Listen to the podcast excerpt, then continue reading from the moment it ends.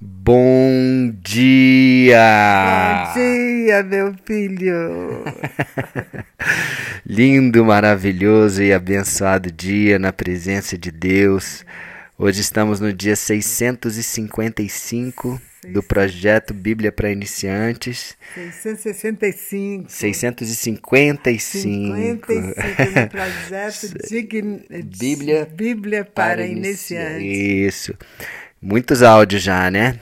Então, é muita, muito conteúdo, muita palavra de Deus, né? Como eu sempre falei aqui, não temos pressa, tá? É, é, não precisa ter pressa de ler a palavra, porque a palavra é para ser degustada, é para ela ser é saboreada, aprofundada. Então, sempre que a gente for ler a palavra, é importante a gente fazer uma oração, pedir discernimento, entendimento ao Espírito Santo, para que ele nos ajude a entender a profundidade da mensagem que Deus quer para nós. Amém? Então vamos Amém. começar com uma oração, né?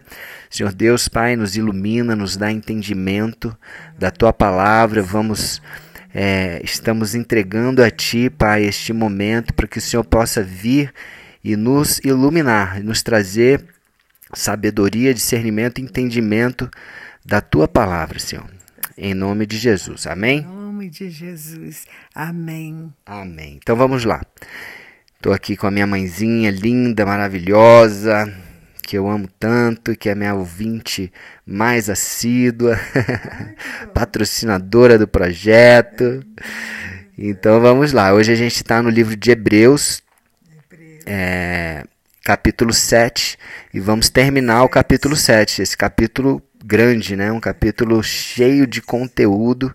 A gente já está algum tempinho nele e é importante realmente porque é muito conteúdo, muita muita mensagem maravilhosa para a gente. A gente vai do versículo 23 até o final. Então vamos lá, diz assim.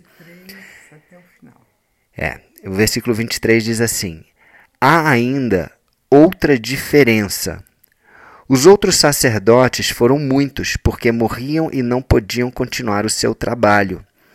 Então, a diferença que ele está se referindo, só contextualizando aqui, é que o sacerdócio de Jesus ele veio através de um juramento de Deus e os outros sacerdócios, sacerdócios né, na, da, da ordem de Levi, que veio pela lei de Moisés, não veio com um juramento de Deus. Então ele falou que a primeira coisa né, que tornava o sacerdócio de Jesus mais poderoso era por causa desse juramento que ele fez, né, lá em Salmos é, 110, 4. E a outra diferença também desse sacerdócio é que os outros sacerdotes da tribo de Levi, eles foram muitos, porque morriam e não podiam continuar o seu trabalho. É, então, é, morria um e se levantava novos sacerdotes. Morria o sumo sacerdote, tinha que se levantar um novo sumo sacerdote. Né? E aí por diante. E aí no versículo 24 diz assim: Mas Jesus vive para sempre e o seu sacerdócio não passa para ninguém.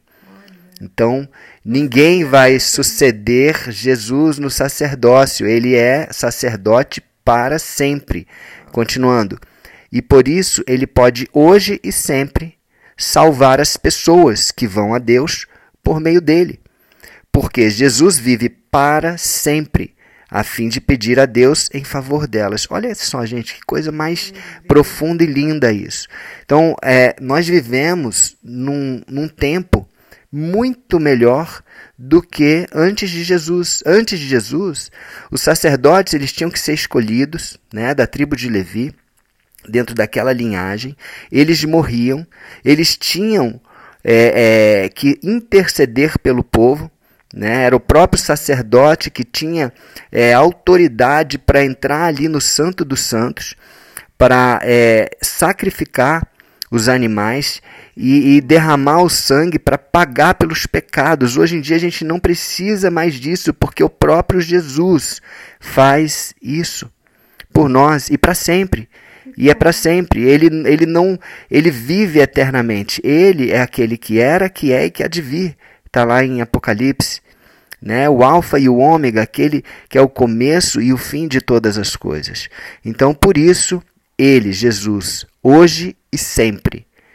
Ele pode e salva as pessoas. Né? O próprio nome de Jesus, Yeshua, ele quer dizer Salvador.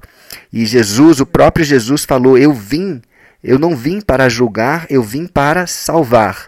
Então ele veio para salvar. É lógico que a gente, só mencionando aqui a importância de você diferenciar. Ele veio para salvar, mas ele vai voltar Jesus vai voltar e em breve ele está voltando, e aí ele vai voltar para o dia do juízo, aí ele vai voltar sim para julgar.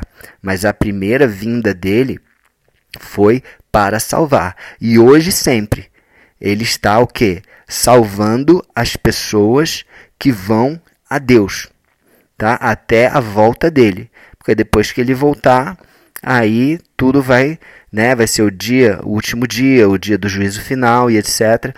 Mas hoje ele está o quê? Salvando as pessoas que vão a Jesus por meio dele. Ele mesmo falou para nós lá nos evangelhos: ninguém vai ao Pai senão por mim. Então nós temos esse sacerdote, tá? que entra no Santo dos Santos, que nos deu a liberdade para que nós mesmos possamos entrar no Santo dos Santos, mas só através de Jesus nós temos esse acesso total a Deus. Amém? Não precisamos de mais nenhum outro intercessor, não precisamos de nenhum outro santo, entre aspas, né? porque quem é santo é quem está separado para as coisas de Deus. Mas existe um, um, uma distorção no entendimento de pessoas que pedem para pessoas que já morreram para intercederem por elas. Gente, isso não acontece. O próprio Jesus falou, porque Jesus vive para sempre. Aqui, ó, a palavra de Deus fala: porque Jesus vive para sempre, a fim de pedir a Deus em favor delas. É Jesus que pede, é Jesus que intercede. Ninguém vai ao Pai senão por Jesus. Não precisamos pedir para A, B ou C. Não vou nem aqui mencionar para não causar confusão, né, para não causar polêmica aqui, mas ninguém, a verdade é, ninguém, ninguém, ninguém, ninguém, a não ser Jesus. Só Ele, só Ele, para Ele, tá? É que devem ser todas as nossas orações direcionadas a Jesus, a mais ninguém. A não ser Deus Pai e ao Espírito Santo também, né? Fora esses três que são um, mais ninguém. Nós temos acesso total. Amém? Ó, vou repetir aqui. Jesus vive para sempre a fim de pedir a Deus em favor delas. Delas quem? De nós, de nós, as pessoas que Jesus salva hoje e sempre. Gente, isso é maravilhoso, isso é muito poderoso. Amém? Versículo 26. Por isso, Jesus é o grande sacerdote, ou em outra tradução, é o sumo sacerdote de que necessitamos. Não precisamos de mais ninguém, de mais nada, de mais nenhum sacerdote. Ele é o nosso grande sacerdote. Ele é perfeito, continuando aqui, e não tem nenhum pecado ou falha. Vou repetir: ele é perfeito e não tem nenhum pecado ou falha. Ele foi separado dos pecadores e elevado acima dos céus. Ele não é como os outros grandes sacerdotes, não precisa oferecer sacrifícios todos os dias. Primeiro, pelos seus próprios pecados, como os antigos da tribo de Levi faziam. Eles tinham que oferecer sacrifícios primeiro pelos seus próprios pecados e depois pelos pecados do povo. Ele, Jesus, ofereceu um sacrifício uma vez por todas, quando se ofereceu a si mesmo. Ele não precisa oferecer sacrifícios para ele, por ele, porque ele já se ofereceu e mesmo que é, é, é, ele precisasse, ele não ele precisasse, né, de oferecer algum sacrifício, ele não tinha pecado. Então não precisaria de oferecer sacrifício nenhum, porque ele não pecou. O sacrifício é para cobrir pecados. Jesus não pecou. Ele e mesmo não tendo pecado, ele se ofereceu a si mesmo. É muito forte, é muito poderoso versículo 28, para a gente fechar. A lei de Moisés escolheu homens que são imperfeitos para serem grandes sacerdotes. Mas pela promessa feita com juramento, a qual veio depois da lei de Moisés, Deus escolhe o Filho, com F maiúsculo, o Filho, Jesus, que se tornou perfeito para sempre. Amém. Esse Jesus, o Filho, que se tornou perfeito para sempre, ele sim é o nosso grande sacerdote. Ele é aquele que intercede por nós. Ele é aquele que pede por nós. Ah, gente, isso é maravilhoso. Ele é o nosso advogado. É aquele que veio para nos salvar, para nos amar incondicionalmente. Amém? Para que nós possamos, com esse amor incondicional que nos constrange, isso nos leva a nos arrepender da nossa vida de pecado e, e, nos leva a viver uma vida de santidade, entregando totalmente a Ele, a Ele, para Ele e por Ele, por Jesus, para Jesus, é, são todas as coisas. Amém? Ele é o grande sacerdote das nossas vidas. Amém, mãe? Amém. Vamos orar então? Senhor Deus, muito, muito obrigado por esta palavra profunda, maravilhosa, forte. E nós recebemos ela em nosso coração, que essa palavra venha como uma semente poderosa em nosso coração, que, a nosso, que o nosso coração seja uma terra boa para receber essa semente, que possa frutificar, multiplicar, Pai.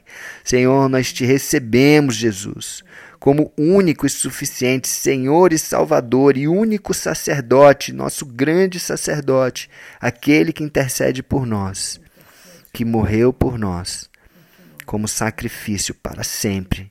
Não precisamos de mais sacrificar, mais sacrifícios de animais, não precisamos de mais derramamento de sangue, pois o teu sangue foi derramado por nós.